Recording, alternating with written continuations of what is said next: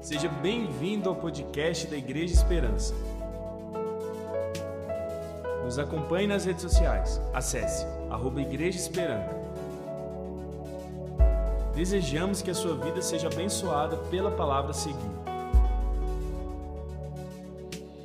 Quero falar com vocês.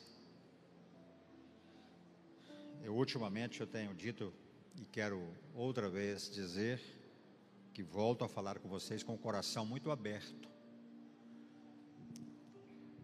Quando aqui nós estamos cantando há poder no nome de Jesus. Eu não vejo, mas eu sinto o poder dele aqui entre nós. Eu sinto o poder dele presente na minha vida, na vida da minha família. E eu quero falar com vocês sentindo que Deus tem cuidado de nós. Deus tem uma palavra para nós. Para você que nos acompanha, nós temos vários companheiros nossos, pastores, amigos, nos acompanhando. Espero que Deus fale com você também, aí na sua casa, no seu escritório, ou em outro local que esteja. O salmista, no salmo número 86, verso 15, eu vou usar esse texto e voltar no tema. Diz assim: Mas tu, Senhor, és Deus compassivo e misericordioso, muito paciente, rico em amor e em fidelidade. Tu és bondoso perdoador. Senhor, rico em graça para com todos os que te invocam. Amém? Falar com vocês hoje sobre o poder sobrenatural da generosidade. Algo que às vezes nós não prestamos atenção sobrenatural. E o sobrenatural de Deus está acontecendo. É aquilo que não é o dia a dia, o cotidiano, o natural. Não é algo que nós enxergamos, nós apalpamos, nós tocamos. O sobrenatural não é visível. O sobrenatural, com certeza você sabe que é real, mesmo não vendo, mas é real.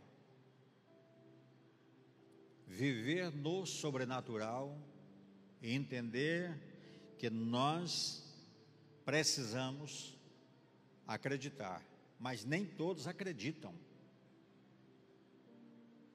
na manifestação do sobrenatural de Deus. Quem não acredita, não impede de Deus manifestar. Deus determina algo, mesmo para quem não crê, na vida, na sua vida, na nossa vida. Deus é bom, que Ele manifesta em todos e por todos. Queridos, a verdade é que nós temos que entender que nós não somos seres terrenos. Não. Nós não possuímos experiências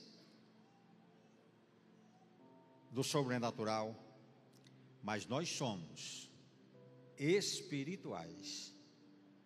Nós somos seres que tem o Espírito de Deus em nós, com a experiência da vida terrena.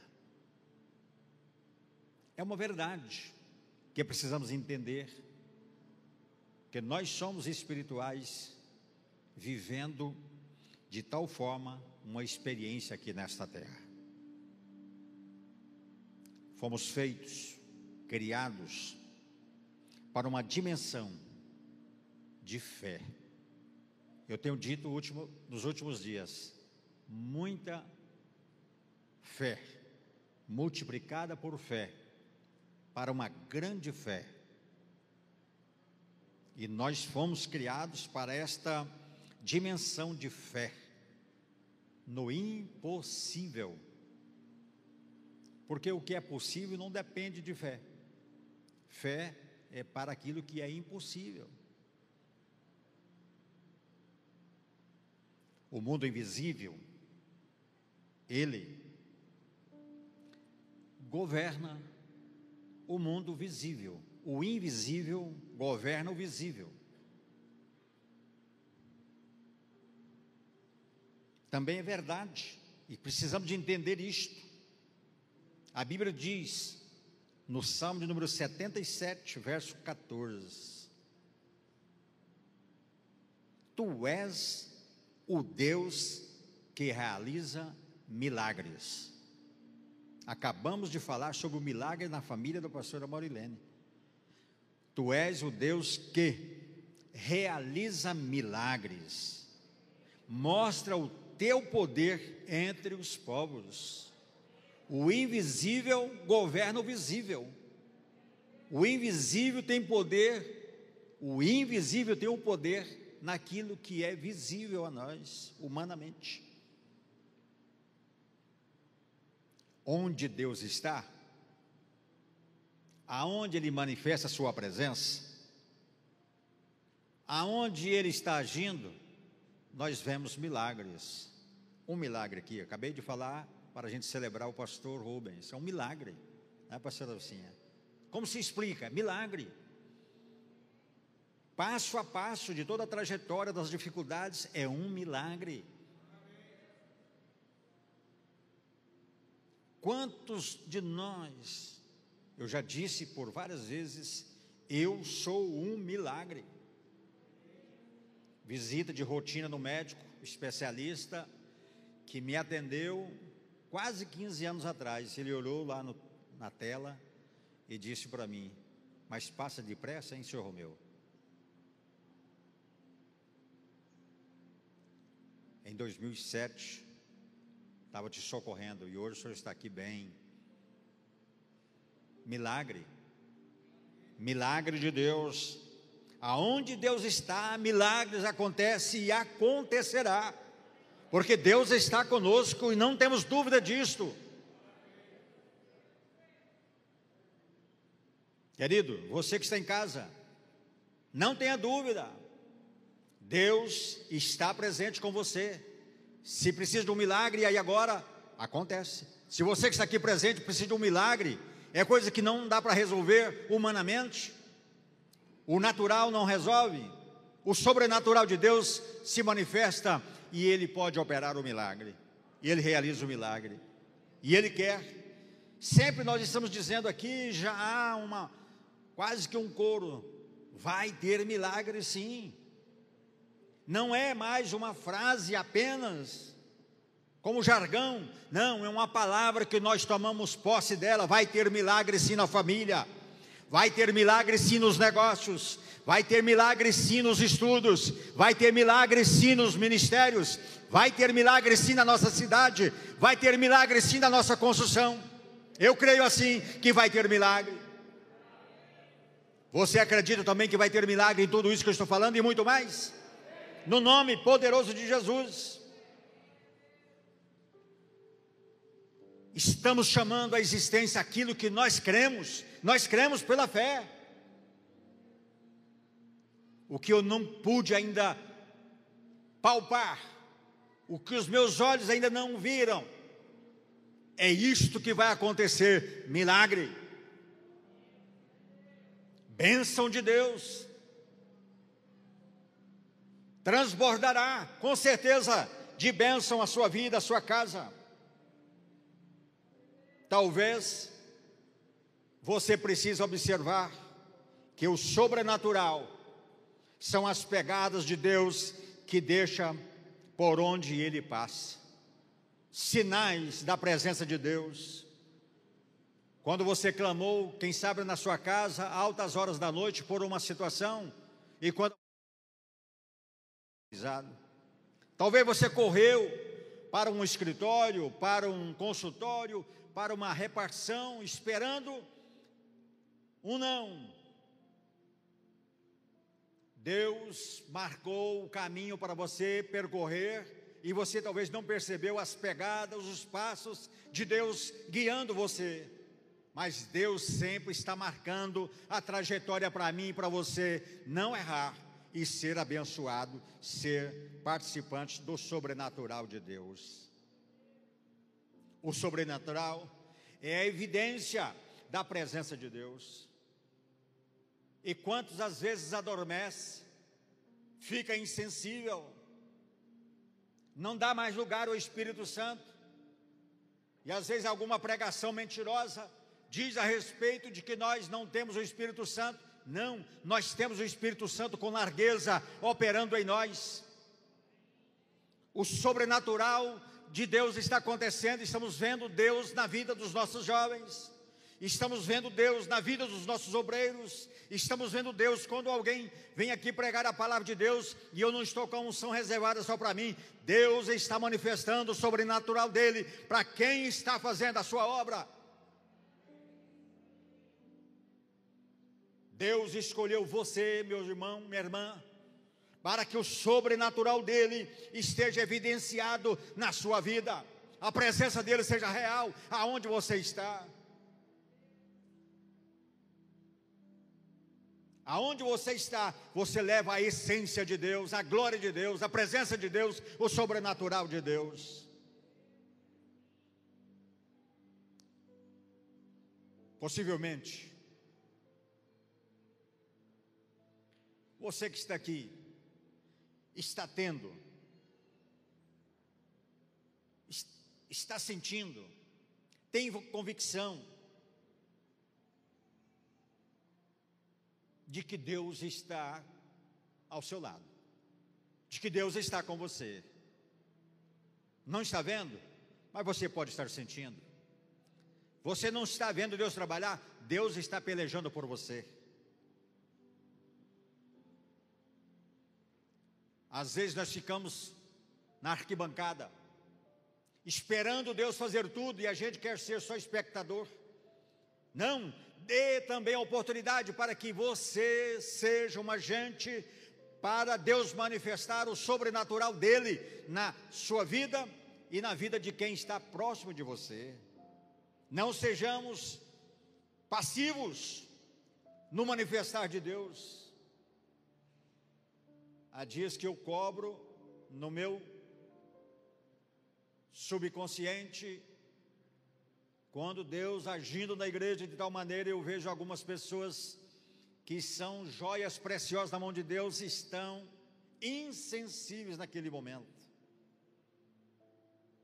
Não tem coragem de dar glórias a Deus, não tem coragem de levantar a mão para celebrar em rendição ao Senhor não permite a sua alma invadir o seu ser e as comportas derramarem e você banhar o seu rosto em lágrimas pela manifestação do Espírito Santo de Deus, nós não podemos ser passivos, não podemos ser espectadores, mas nós devemos aceitar a manifestação de Deus nas nossas vidas. Peter Drucker, ele fez a seguinte colocação: a medida da vida não é a adoração, mas sim a sua doação. O que que você está doando para Deus? É a sua voz? É o seu gesto? É os seus cumprimentos? É a sua acolhida para o próximo? O que que você está doando em oração pelo seu irmão? Como é que está o seu coração por alguém aflito?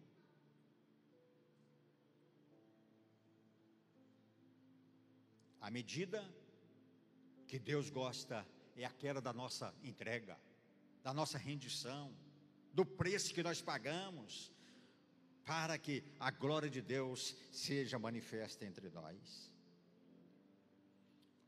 Os versos que eu li de Salmo 86 diz: Mas tu, Senhor, és Deus compassivo. Ele é bom o tempo todo. Mas o que nós vamos fazer? Deus é amor. O que nós vamos fazer? Em gratidão pelo amor que Ele já manifestou por nós. Nele está a essência da verdadeira generosidade divina. É nele. Tudo é motivado por amor, o amor ágape de Deus. Deus amou de tal maneira, não há como descrever. Por isso, Deus não desiste,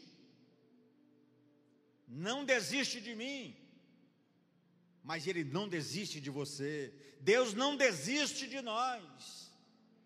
Deus está olhando para nós com os olhos de amor, de generosidade, de perdão, de amor que sobrepõe os nossos limites, fracassos, pecados ignorância. O amor dele está além de toda a nossa fraqueza e de toda a nossa ignorância. Ele ama a gente de tal maneira, como um doador obstinado e apaixonado por nós. Você crê que Deus te ama? Você crê que Deus te ama?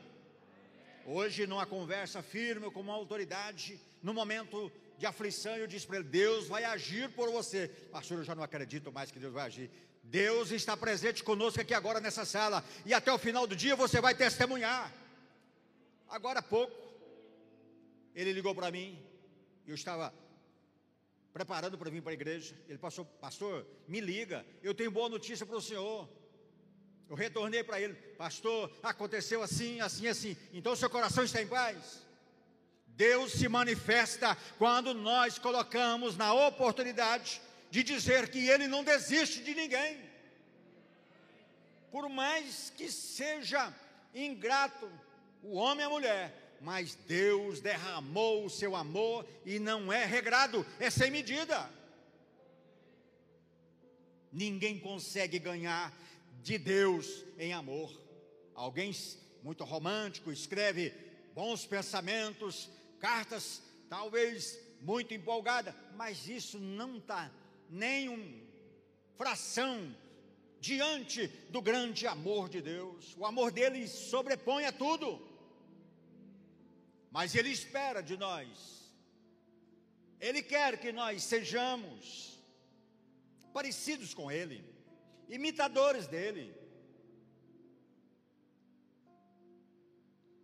É bonito ver filhos que querem parecer com o pai, filhos que querem parecer com a mãe. É bonito. Deus também está interessado que nós, como filhos, venhamos parecer com Ele no nosso modo de ser, no nosso modo de acreditar, no nosso modo de agir. Nós não podemos, de forma nenhuma, deixar de perdoar, deixar de amar, deixar de compreender que nós temos que ter o coração amável para com o próximo. Paulo escreveu em 1 Timóteo capítulo 6, verso 17: Deus de tudo nos provê, mas Ele espera. Deus de tudo nos provê ricamente para nossa satisfação. Paulo escrevendo para o seu obreiro, para o seu filho ministerial. Querido, Deus provê tudo para você. O que você recebe, o que você tem, seja espiritual, seja ministerial, seja na família, seja nos negócios, tudo é Deus que está provendo para você. Tudo que acontece na igreja é Deus que está nos dando, é Deus que está nos favorecendo. Ele, ele provê para mim, para que eu e você, em todas as áreas, tenhamos satisfação, tenhamos felicidade, tenhamos prazer. Todo ato de amor e generosidade provém de Deus, vem de Deus. Ninguém tem mérito próprio, é Deus que manifesta no nosso coração. Queridos, nós estamos aqui querendo entender que doação é a essência da linguagem de Deus. A forma de Deus manifestar uma conversa conosco. É Ele doando a nós fôlego de vida, doando para nós a oportunidade de pensar, de agir, de realizar. É a essência da manifestação da linguagem de Deus para mim e para você. Nós vivemos numa sociedade fraca, marcada pelo individualismo, egoísmo acentuado, na qual a generosidade parece não ter mais nenhum espaço, nenhum valor. E a gente, como crente, a Bíblia diz que sacerdote passou pelo caminho e não cuidou de alguém que precisava. Levita passou pelo mesmo caminho e não interessou por ajudar. O bom samaritano passou e prestou socorro. Foi generoso, foi bondoso, foi agraciado. Não adianta ser levita e não cuidar. Não adianta ser sacerdote e não cuidar. Mas nós estamos levantando uma igreja poderosa, aonde o milagre de Deus acontece e nós passamos a ser generosos, como essência de uma igreja que coopera uns com os outros. Esse é um valor que vai na contramão da lógica da vida do sistema do mundo, que se preocupa muito com o capitalismo e sempre caindo em ruína no pecado. O mundo vai de mal a pior, mas a igreja do Senhor Jesus, ela sempre está tendo uma válvula de escape, socorro vindo do céu para a sua vida. Todo cristão verdadeiro deveria ser mais conhecido e reconhecido pela sua generosidade do que pela sua prosperidade. Temos uma religião que procura fazer o bem, mas eles estão interessados muito mais de achar que obra salva. Ser generoso é para quem é salvo, não é para ser salvo. Carlito Paz faz esta colocação para nós todo cristão deveria ser mais conhecido e reconhecido pela sua generosidade do que pela sua prosperidade. A generosidade é uma virtude, um presente, algo especial de Deus. Ninguém se dispõe a sacrificar seus próprios interesses em benefício dos outros mas Deus interessou, sacrificou, tirou o melhor, o seu filho primogênito, para nos trazer esta grande verdade. Uma das maiores provas na vida de um verdadeiro cristão é a nossa relação com aquilo que vem nas nossas mãos. Alguns se apegam ao carro, outros se apegam à casa, Outros se apega ao diploma na parede. Outros se apega pelo que tem em espécie. Devemos apegar-nos a Deus. Rick Warren, grande pastor americano, diz para nós: quando você dá, você se parece mais com Deus. A forma que eu e você nós devemos lidar com o dinheiro. Não pode fazer com que nós amemos mais a mamon, o dinheiro, do que a Deus. Deus precisa ser a essência maior da nossa dedicação, de nossa fidelidade. Nós não podemos ultrapassar os limites. Deus é soberano, Deus é eterno, Deus é o dono de tudo, Deus sustenta tudo. Honras, glórias e louvor ao nosso Deus. Nós aprendemos na série de vida poderosa três princípios, pelo menos. E um deles é: o inimigo da generosidade é o egoísmo. É uma verdade absoluta. O egoísmo estraga, detona, arruína. Mas o pastor Tiago, no capítulo 3, verso 16, diz: Pois onde a inveja e a ambição egoísta, aí há confusão. O egoísmo traz confusão. Tenhamos cuidado com isso, para que nós não estejamos sendo encaminhados para o mal ou a realização de males. O nosso segundo ponto que a vida poderosa nos trouxe é de que nós devemos entender que a generosidade é extravagante. Salmo 37, versículo 1. Os ímpios tomam emprestado e não paga, não devolve.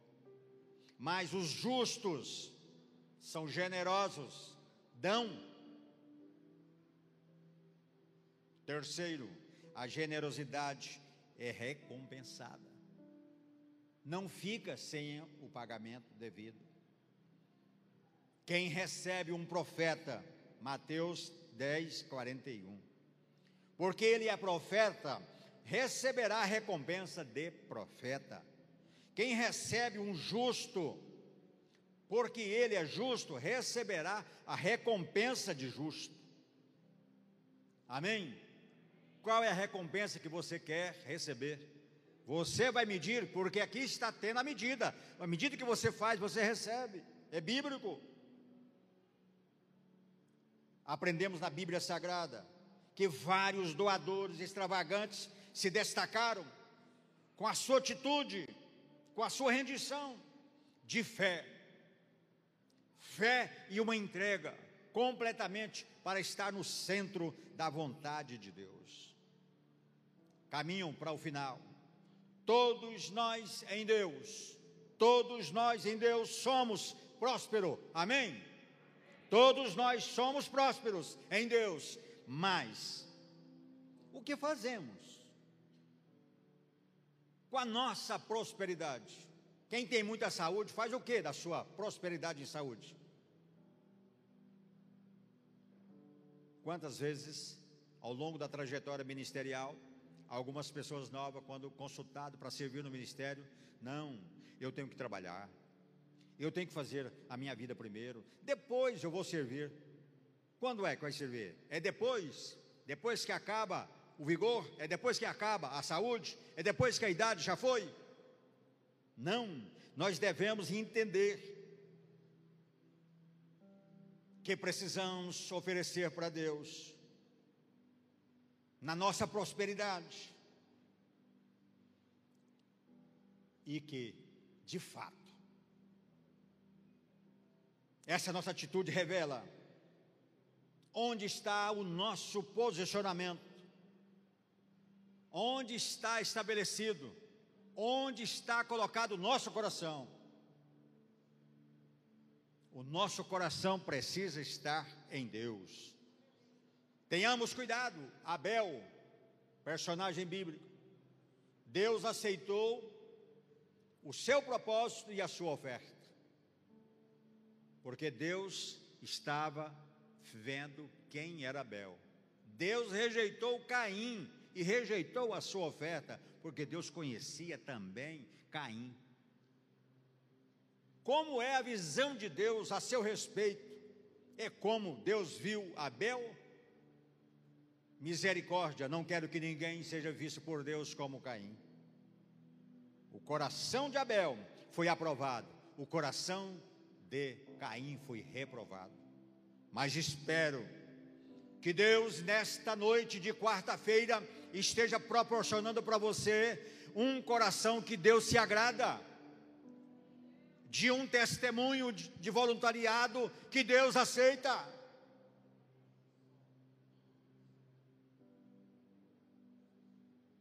Há pessoas que manifestam de tal forma que se ele não estiver no púlpito no dia da ceia na mesa, ele não aceita servir e acha que está diminuindo. Nós tivemos isso aqui, o pastor Sérgio já deparou com isso aqui. Pessoa, praticamente, a gente não precisa generalizar, praticamente é uma pessoa. Algumas vezes eu punha na lista, ele chegava, o pastor Sérgio chegava nele, chamava. Não, não vou distribuir não. Está entendendo que está diminuindo. Não sabe valorizar a prosperidade da sua vida, da sua família, do seu ministério. A melhor coisa que tem é servir. Então, querido, que nós possamos ter esse cuidado de entender que a oferta não é aquilo que entregamos com a nossa mão, com o abrir da nossa bolsa, do nosso bolso, mas a oferta é aquilo que nós fazemos com a nossa vida. É aquilo que nós realizamos com a nossa vida. Às vezes nós não realizamos aquilo que poderíamos realizar. Domingo, tinha uma pessoa, amigo meu aqui, de muitos anos, mais velho do que eu, não casou. E ele fez uma brincadeira comigo sobre casamento. Rapaz, você quer ser contra a Bíblia? A Bíblia não é verdade para você, não. A Bíblia falou que não é bom estar só. Por que, que você com 62 anos não casou? Você está desobedecendo a Deus, rapaz? Ele estava junto com a mãe. Talvez esteja me assistindo agora. Há pessoas que sabem o que a Bíblia está dizendo, mas quer viver na contramão. Não oferece. A sua oferta precisa ser a sua vida. Um coração contrito, quebrantado. Esse Deus recebe. Esse Deus aceita. Esse Deus recompensa. Como recompensou Abel. Que nesta noite nós possamos, no nome de Jesus, ministrar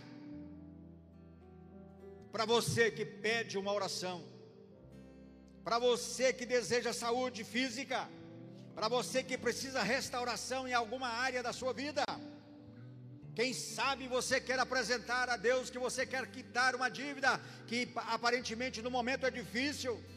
Quem sabe você quer pedir por um milagre naquilo que é a respeito do seu salário. Quem sabe você está querendo uma nova oportunidade. Eu tenho a plena convicção no exercício da minha fé, acreditando no impossível, que você pode agora, pelos, pela sua fé, pela sua coragem, somada à minha fé, à minha coragem, você tomar posse naquilo que você precisa. Quem sabe você tem algum negócio para definir, decidir e não está sabendo se é ou não é a vontade de Deus, eu quero dizer para você: Deus tem prosperidade, o que vier à tua mão para fazer, faça conforme as suas forças.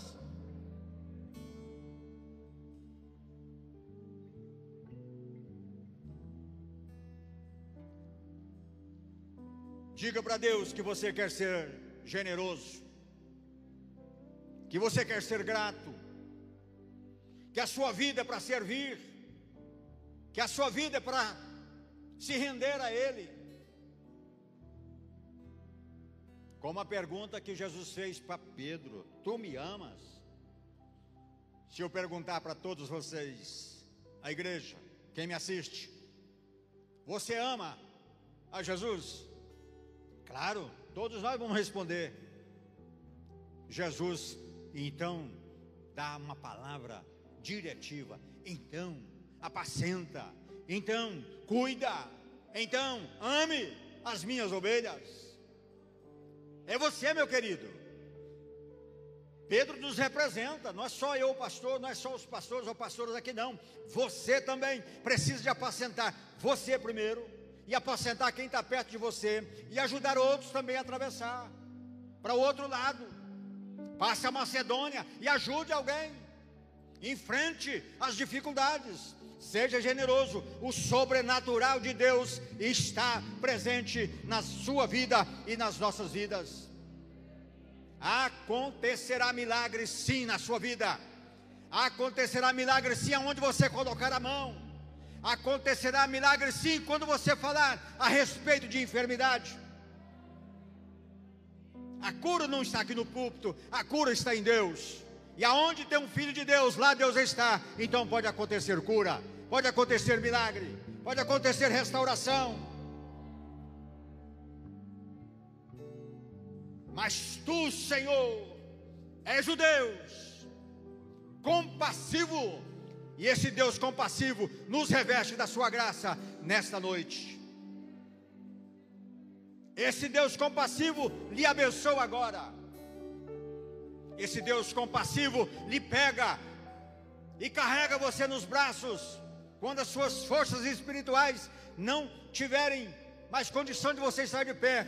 Deus, com sua generosidade, lhe carrega no braço e leva você ao ponto desejado, ao alvo desejado, e o nome dele precisa e continuará sendo glorificado na sua vida e na nossa igreja, no nome de Jesus. Queria que você ficasse em pé, crendo que Deus é Senhor, é misericordioso, é paciente, rico em amor e em fidelidade para conosco. Que Deus te abençoe, Deus te guarde, Deus te proteja de forma tremenda, maravilhosa, no nome poderoso de Jesus.